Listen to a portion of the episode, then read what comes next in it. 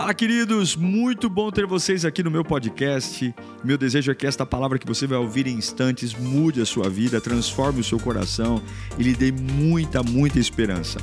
Eu desejo a você um bom sermão. Que Deus te abençoe.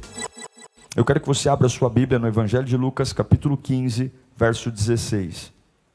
Diz assim a palavra: Ele desejava encher o estômago com vagens de alfarrobeira. Quem comia isso? Que os porcos comiam. Mas ninguém lhe dava nada. Caindo em si, ele disse: Quantos empregados do meu pai têm comida de sobra? E eu aqui morrendo, morrendo de fome. Ah, não. Eu me porei, no, porei a caminho e voltarei para o meu pai. E lhe direi: Pai, pequei contra o céu e contra ti. Não sou mais digno de ser chamado teu filho. Trata-me como um dos teus empregados. A seguir, levantou-se e foi para o seu pai. Estando ainda longe, seu pai o viu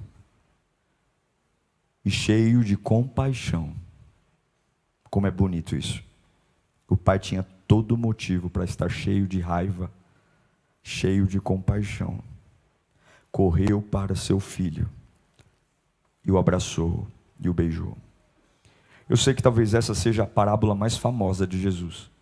A parábola que mais se transformou em peças de teatro. Nós Muitas vezes fazemos desta parábola uma ferramenta de evangelismo, mas eu quero que a gente olhe para esta parábola hoje não pelas lentes da religião, não pelas lentes da religiosidade. Quero usá-la de uma forma talvez que nós ainda não a lemos e que o Espírito fale conosco. Feche os seus olhos nesse instante. Peça ao Senhor para falar com você. Mantenha a sua mente aqui, mantenha a sua cabeça aqui. Toda distração, toda perturbação, toda a necessidade de resolver alguma coisa. Agora não importa mais. Importa ouvi-lo, importa senti-lo, importa percebê-lo. Pai, fale conosco nesta noite. Tua igreja está aqui, teu povo veio, os que não estão aqui estão online. E eu sei que a tua voz se ecoar, nós nunca mais seremos os mesmos. Se a tua voz tocar aonde precisa, eu me levanto, eu me ergo. O diabo perde, porque ninguém é páreo para a tua voz. Fale conosco, Senhor, que enquanto te escuto, que os meus medos saiam, que os meus temores vão embora, que o avivamento tome conta da minha vida. Oh, meu Deus, eu preciso te ouvir, Pai. Fale conosco, é o que eu te peço em nome de Jesus. O Evangelho de Lucas mostra Jesus brilhantemente como um mestre, como um professor. E ele está ensinando os seus discípulos a respeito de verdades celestiais.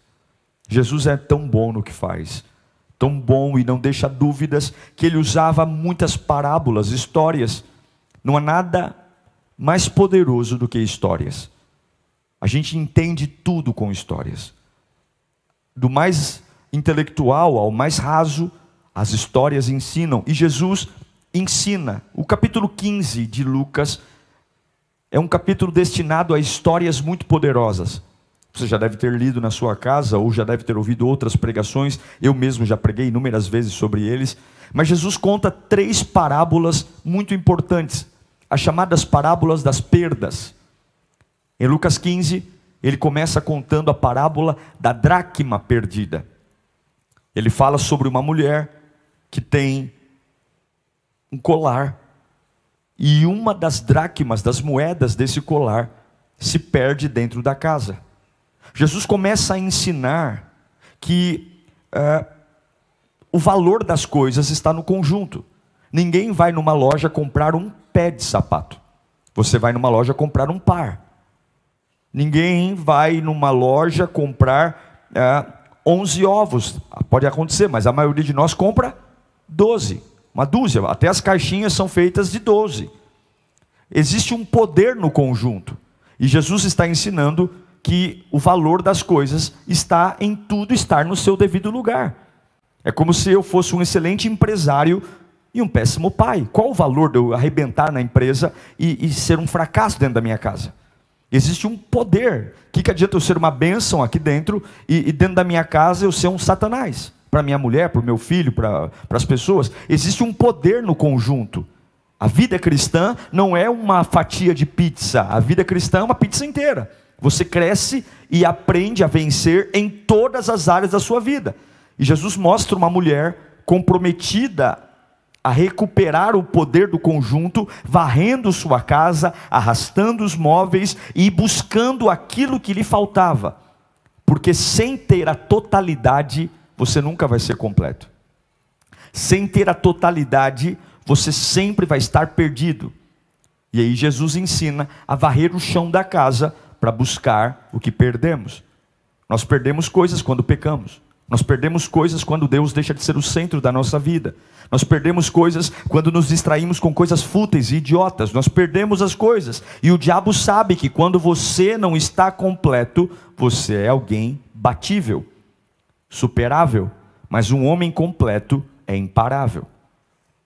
Uma pessoa completa é imparável. Então Jesus conta essa primeira parábola.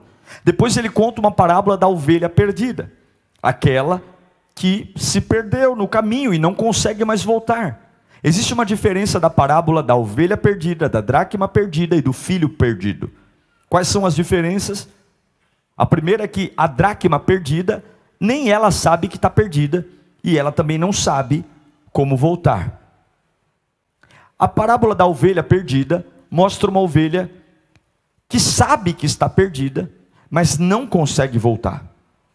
E a parábola do filho perdido é um garoto que sabe que está perdido, sabe como pode voltar. E é sobre ela que eu quero me debruçar aqui hoje. Nós vamos olhar para esse menino, o filho mais novo de um pai bondoso, com olhos não religiosos e não olhos críticos, mas vamos olhar com olhos diferentes hoje, tudo bem?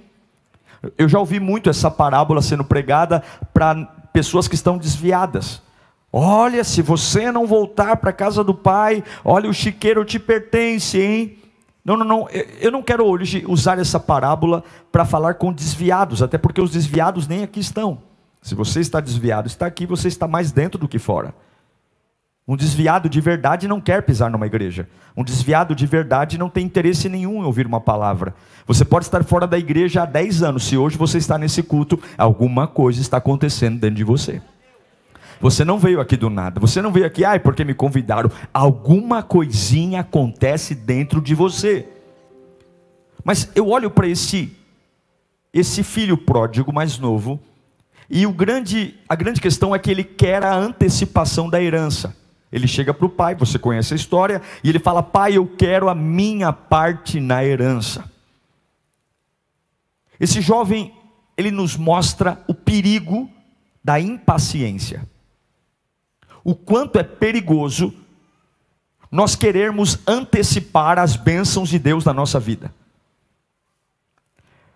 Uma bênção não é uma bênção se você recebe na hora errada. Uma bênção cedo demais não é uma bênção. E o que eu mais aprendo no início da história desta parábola é sobre o perigo da impaciência. De você colocar coisas na sua cabeça e você começar de forma insuportável querer viver coisas que você não está pronto para viver. Você querer se transformar em alguém que não é o seu momento.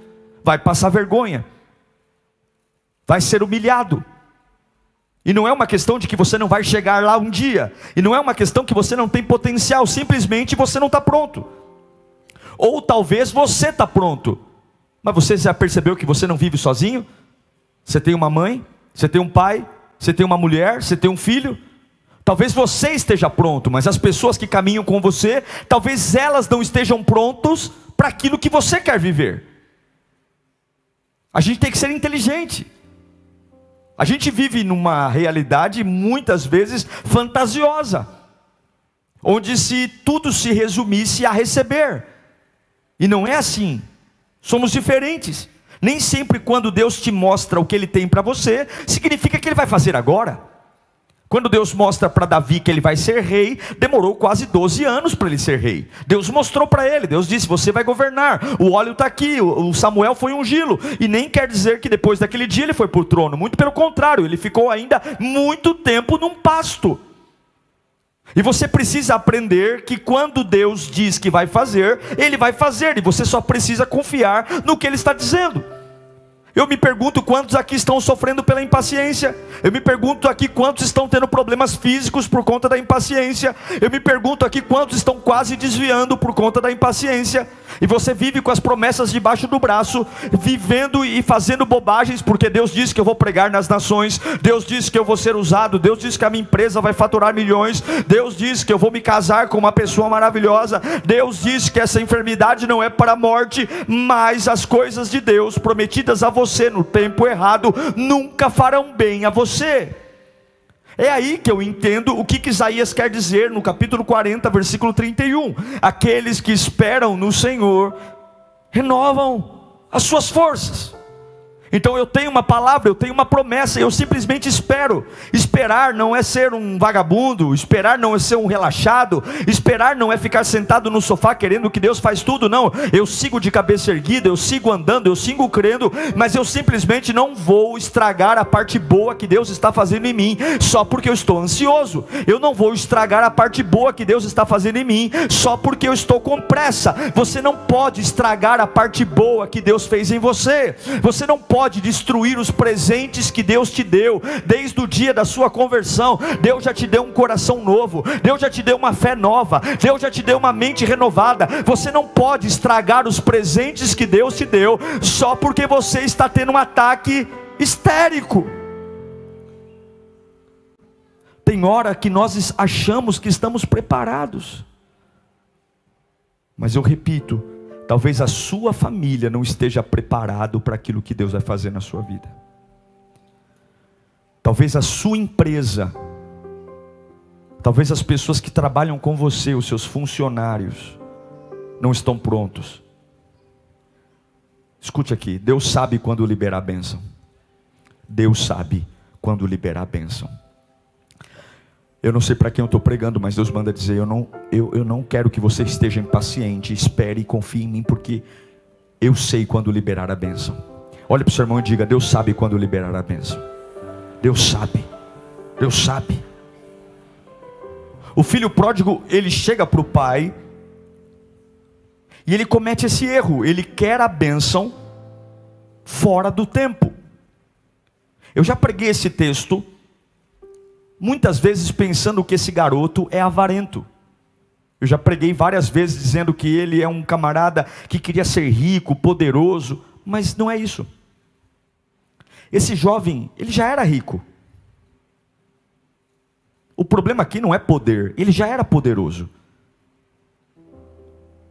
Ele já era. Ele não queria herança porque ele queria ser rico. Ele não queria a herança porque ele queria ser poderoso. Não, não. Ele queria herança porque ele queria controle.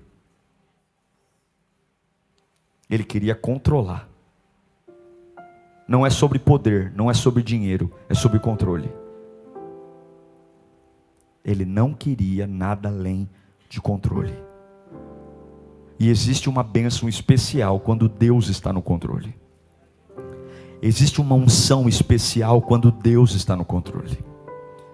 Existe uma unção especial quando Deus cuida das minhas coisas quando eu tenho a capacidade de colocar na mão dele. E quando Deus cuida das nossas coisas, ele não vai liberando as bênçãos como a gente. Nós somos todos atabalhoados, nós somos todos bagunçados, mas Deus vai liberando as bênçãos aos poucos. Deus vai respeitando o nosso processo. Deus está criando fluxos. Alguns fluxos de Deus nos deixam com raiva, porque nós temos pressa. Alguns fluxos de Deus parece que está demorando, mas ao longo do tempo você vai vendo que tudo vai se encaixando. Você sempre está na hora certa, com as pessoas certas. Deus sempre vai te enviando o favor dele de um jeito jeito, muitas vezes embalado por um problema, mas quando você desembrulha aquele problema, você viu que era só uma pegadinha, porque aquele problema está recheado de vitória, unção, era só para testar a sua fé, era só para saber se você consegue esperar de, por Deus quando os homens falam o contrário. A verdade é que Deus sabe quando enviar o favor para você, e eu sei que essa mensagem vai tirar algumas pessoas do mundo de Bob e vai trazer você para real hoje em nome de Jesus. Deixe Deus cuidar dos teus negócios,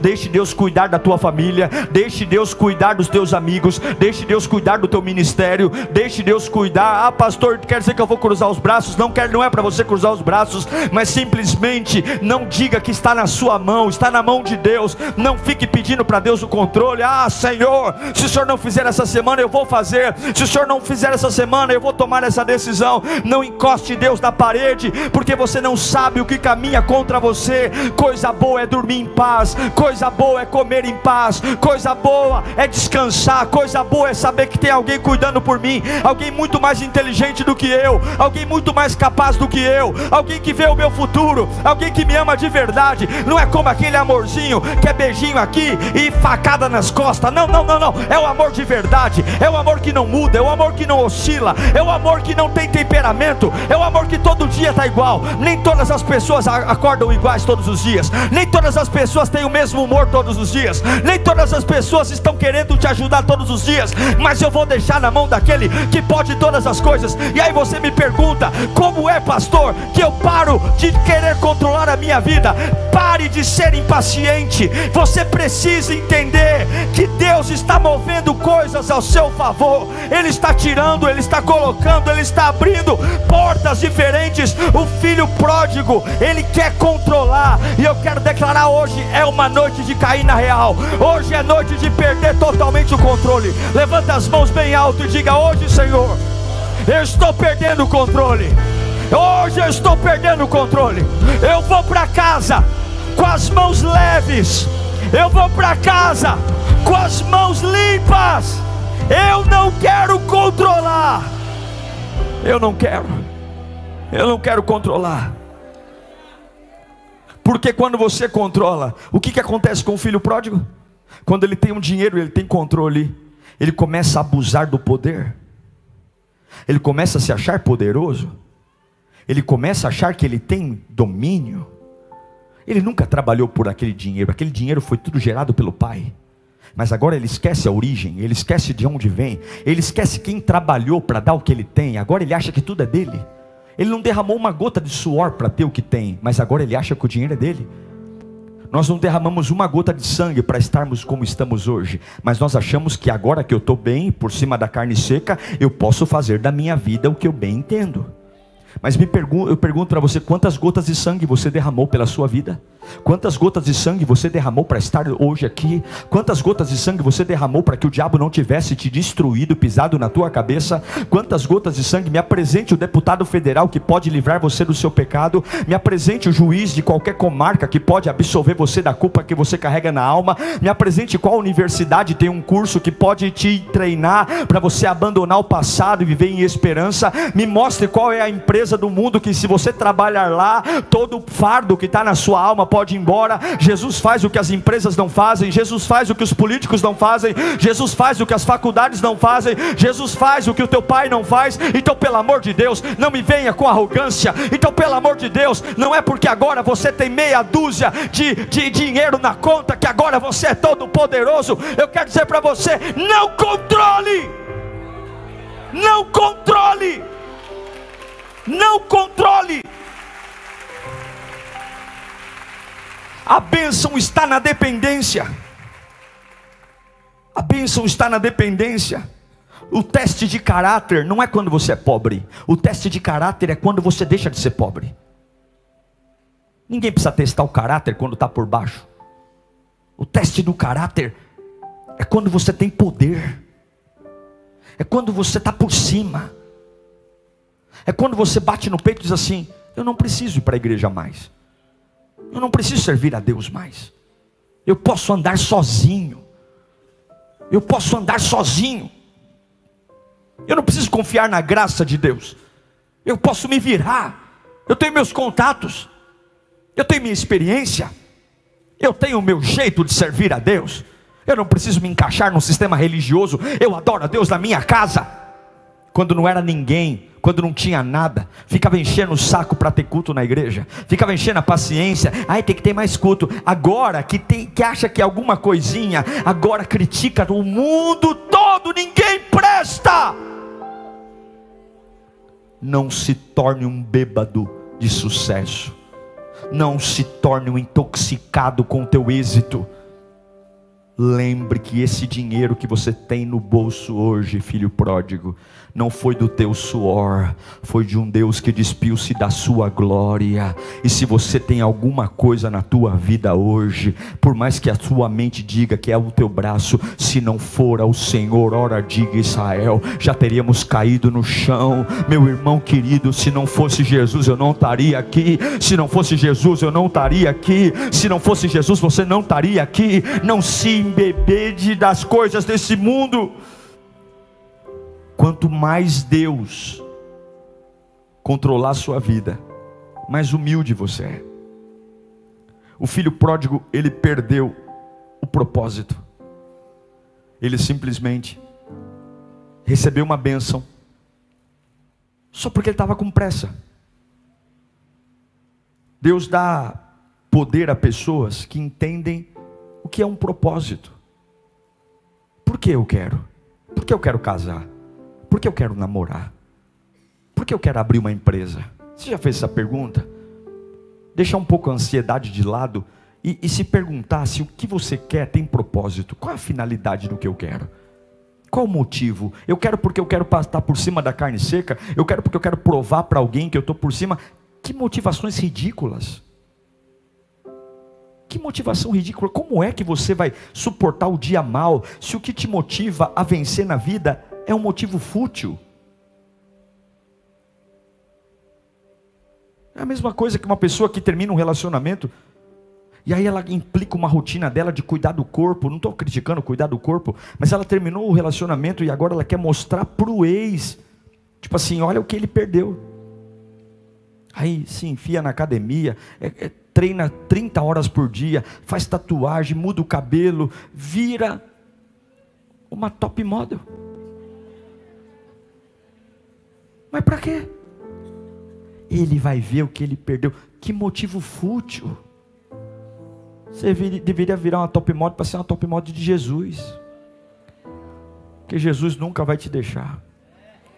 Pela tua saúde. Deus não dá poder sem propósito. E enquanto você não tiver no seu propósito, você vai cair. A Bíblia diz que aquele homem tinha dinheiro, ele tinha poder, mas ele não tinha propósito.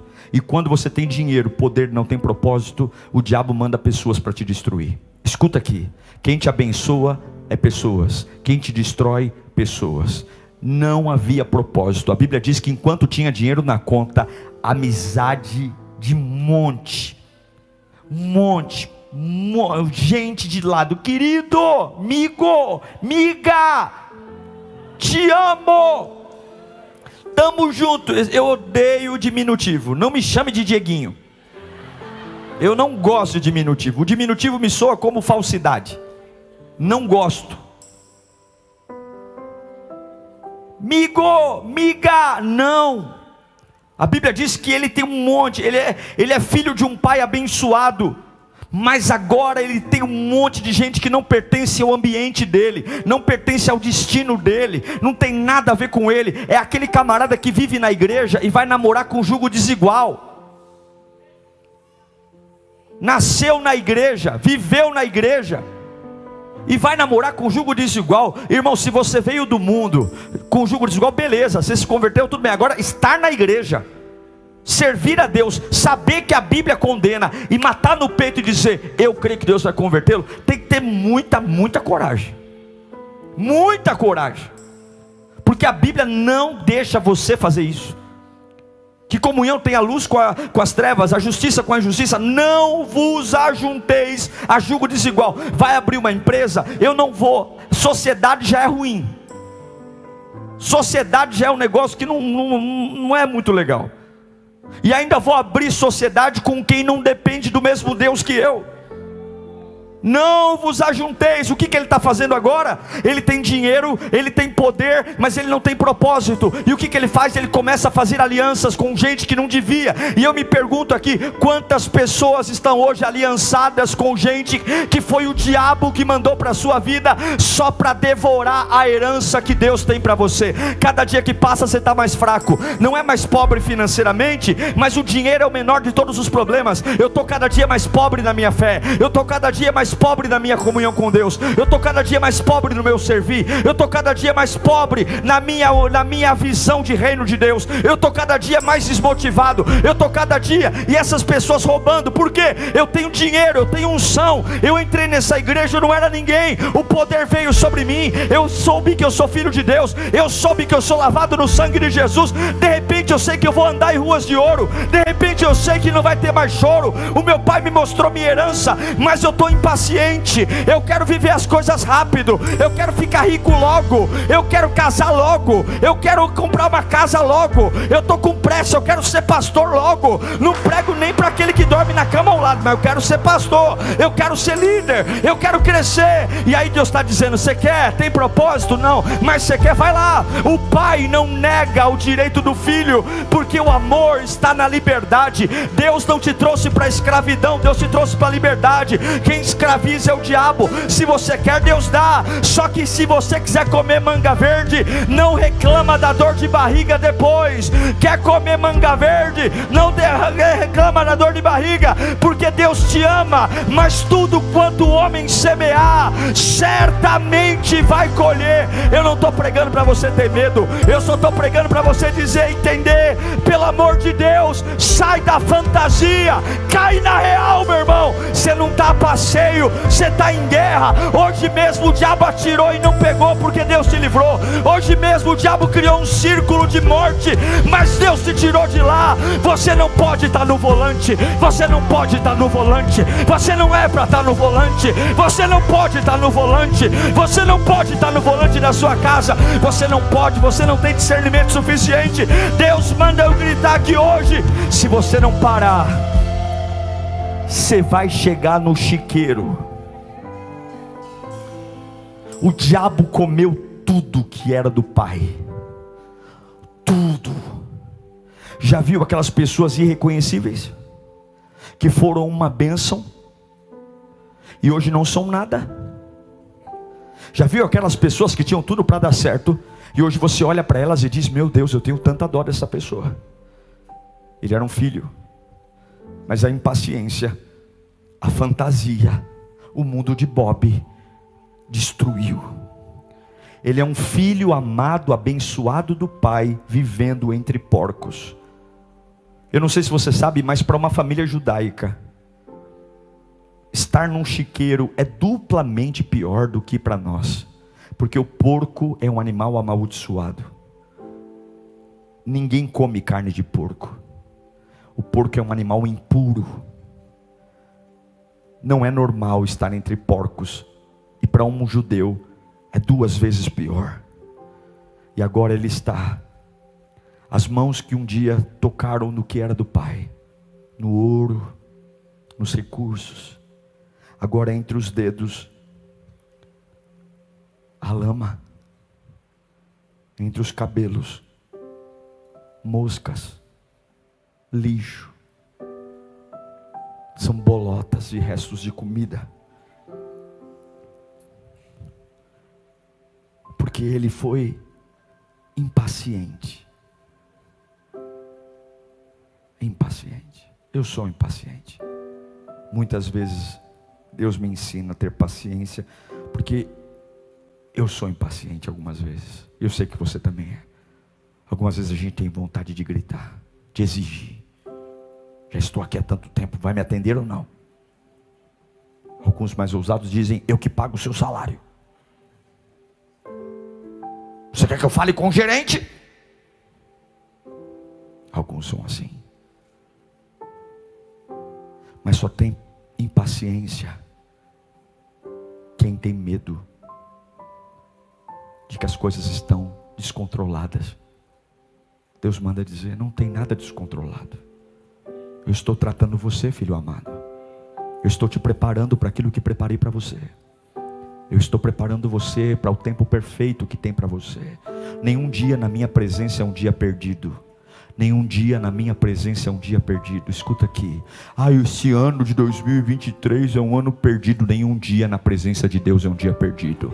Não é porque você não está tocando que é um dia perdido. Não é porque você não está cantando que é um dia perdido. Não é porque você não está fazendo o que fez antes. Todo dia na presença de Deus é um dia de propósito. Todo dia que um homem ora é um dia de propósito. Não é porque você está fazendo o que gosta que é um dia perdido. Perto de Deus as coisas acontecem. Perto de Deus os milagres acontecem. E sabe Sabe o que eu amo? Sabe o que eu amo nesse texto? É que esse jovem está no chiqueiro, os cabelos dele estão sujos, ele está com as mãos sujas, a roupa dele está suja, mas tem algo mais incrível: a graça de Deus encontra esse jovem no chiqueiro. O que eu amo na graça de Deus é que ela não está só nos lugares limpos, é que a graça de Deus não está só na igreja maravilhosa, a graça de Deus não está só num templo como esse, cheio de luz, ar condicionado. A graça de Deus também chega nos chiqueiros da vida. A graça de Deus Deus também chega nos lugares fedidos, a graça de Deus também chega no lugar daqueles que fizeram tudo errado pela, pela sua indisposição de esperar. A graça de Deus, ela vai muito além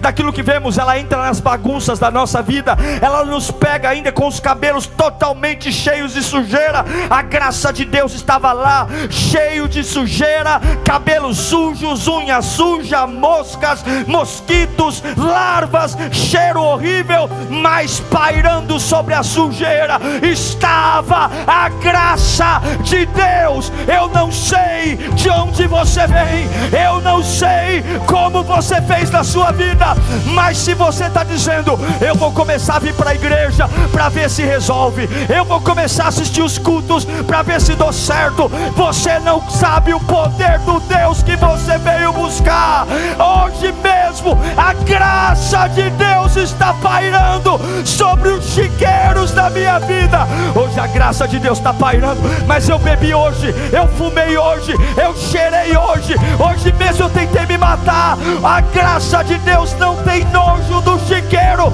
para tirar você de lá. Ela vai, ela vai, mas escute, por que, que a graça foi? Porque chega uma hora que você tem que parar de ser besta. Fala para o seu irmão, por favor, não fica triste. Fala para ele, para de ser besta.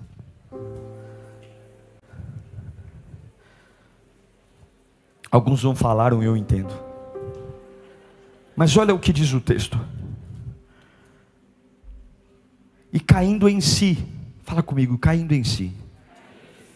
Não tinha ninguém ali, era ele e os porcos. E caindo em si, é como se a ficha caísse. Ele precisou perder tudo para entender que ele estava vivendo o reino da fantasia. Vamos ler juntos no 3? 1, 2, 3. Ele disse para quem isso? Para quem que ele disse? Para ele mesmo. Vamos ler o que ele disse para si mesmo?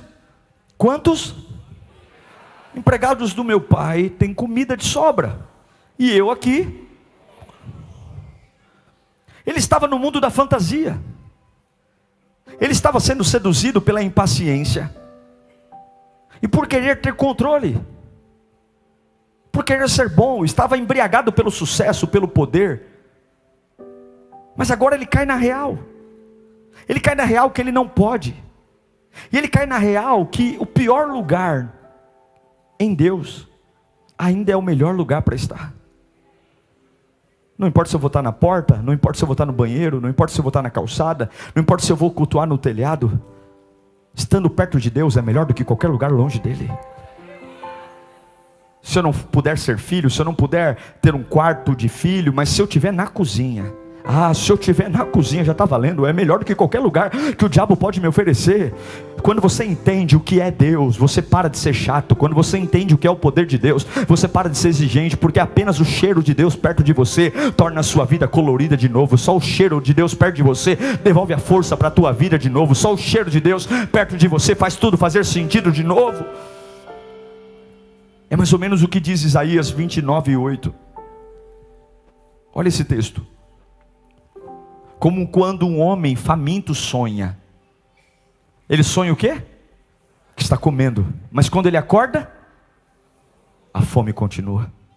É como quando um homem que está sedento sonha que está bebendo, mas quando ele acorda, ele está enfraquecido, sem ter saciado a sua sede. O profeta Isaías está falando: Eu durmo com uma fantasia. Ah, eu fiz uma bela refeição, mas quando eu acordo, eu estou com fome. Ele saiu da casa do pai se achando poderoso, controlador, dono de tudo. Mas lá no chiqueiro, ele entendeu que é na casa do pai o melhor lugar para estar. Veja, eu encerro esse sermão e eu preciso da sua atenção. Ele disse para si mesmo: Eu voltarei para a casa do Pai. Não é o que dizemos para as outras pessoas que direciona a nossa vida, é o que nós dizemos para nós mesmos. A gente é muito bom para falar para o outro, mas você tem que falar para você o que você vai fazer. Quando foi a última vez que você falou algo para você? Eu vou me levantar hoje e eu vou vencer esse dia de cabeça erguida. Hoje eu não vou tomar mais o meu remédio de calmante. Hoje o Espírito Santo vai me sustentar. Hoje eu declaro que ninguém vai roubar minha paz. Ninguém vai roubar minha paz. Eu vou sair de casa feliz, eu vou voltar para casa feliz. Ele olha para si mesmo e diz: Eu vou voltar para a casa do meu pai. Não é o que você diz para os outros. Não, não, não, você não precisa dizer para os outros. O que muda a sua vida é o que você diz para si mesmo. Ele diz: Eu vou voltar para a casa do meu pai. Ele está sozinho, sujo, mas a graça de Deus está lá. Você está aqui hoje perturbado, cheio de problemas, a casa está de perna para o ar, não tem dinheiro, não tem apoio, um monte de dúvida, um monte de dívida, várias coisas para resolver, mas a graça de Deus está aqui, e o que é que você vai dizer a si mesmo? Você tem que olhar para si mesmo e dizer: Eu vou retornar, eu vou voltar. Eu vou voltar a viver o que eu já vivi. Eu fiz um monte de bobagem, mas eu vou sair daqui, porque eu sou filho. Eu sei que eu torrei toda a minha herança, mas o meu Deus, da sua infinita misericórdia, me ama. E eu sei, eu sei que Ele me quer de volta, porque Ele me ama. Eu vou mudar a minha perspectiva. E antes mesmo desse culto acabar, antes mesmo do pastor terminar de pregar, eu já vou estar em pé voltando para minha casa. Eu vou voltar. O desejo humano é que alguém nos carregue. O desejo humano é que alguém venha nos tirar do buraco. O desejo humano é gritar por socorro mas Deus está dizendo: Eu plantei em você um espírito que, se você falar a si mesmo, o espírito que plantei em você te dará força de sair do chiqueiro e voltar para casa. Eu não sei se alguém vai atrás de você, mas o que Deus plantou em você é poderoso o suficiente para te tirar desse chiqueiro, para te tirar dessa vida imaginária. Você vive na fantasia e fé não é fantasia. Alguns acham que porque eu não vejo, fé é fantasia. A fé não é fantasia fantasia, a fé é algo real.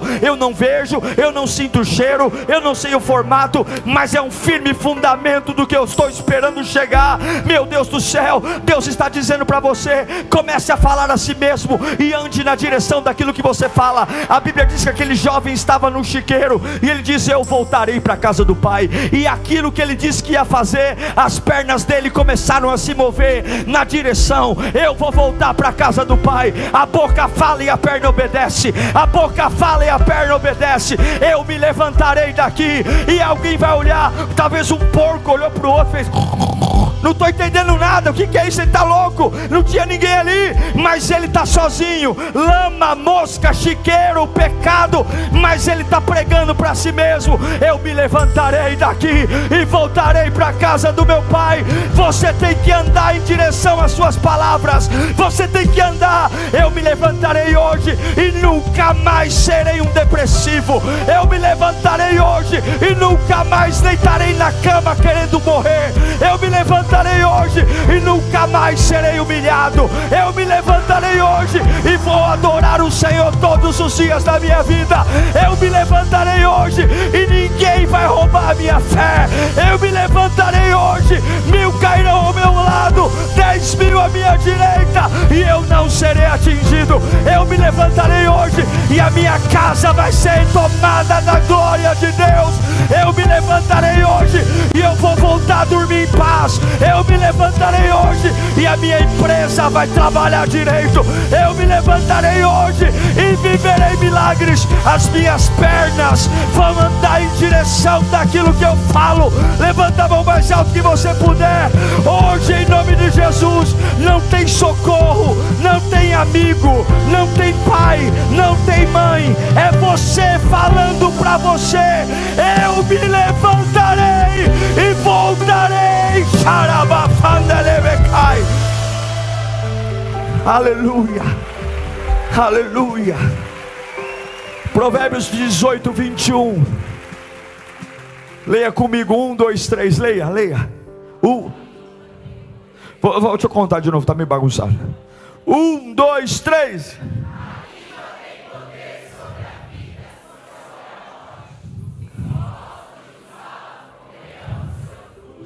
Está todo mundo em casa sentado assistindo televisão.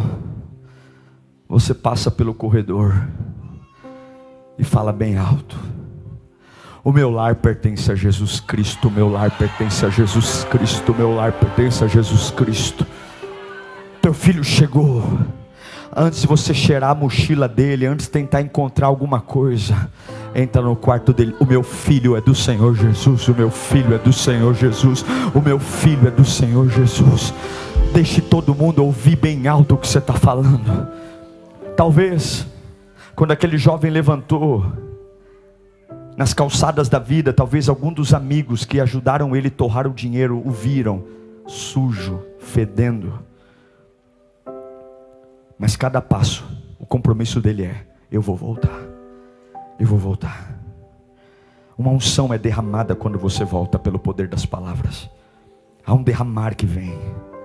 Eu me levantarei e irei para a casa do meu pai.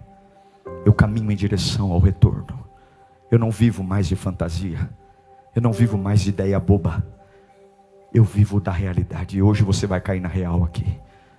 Você está perdendo tempo com tanta coisa idiota, você está perdendo tempo com tanta bobagem, você está deixando toda a herança do pai vazar pelas mãos, você está piorando a cada dia. Chega!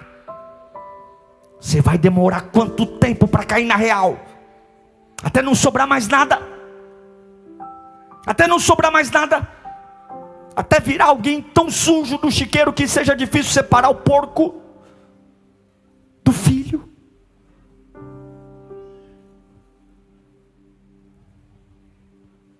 Uma águia, se aprender a conviver com as galinhas, ela vai ciscar o chão. E um ser humano que convive com porcos vai chafurdar na lama.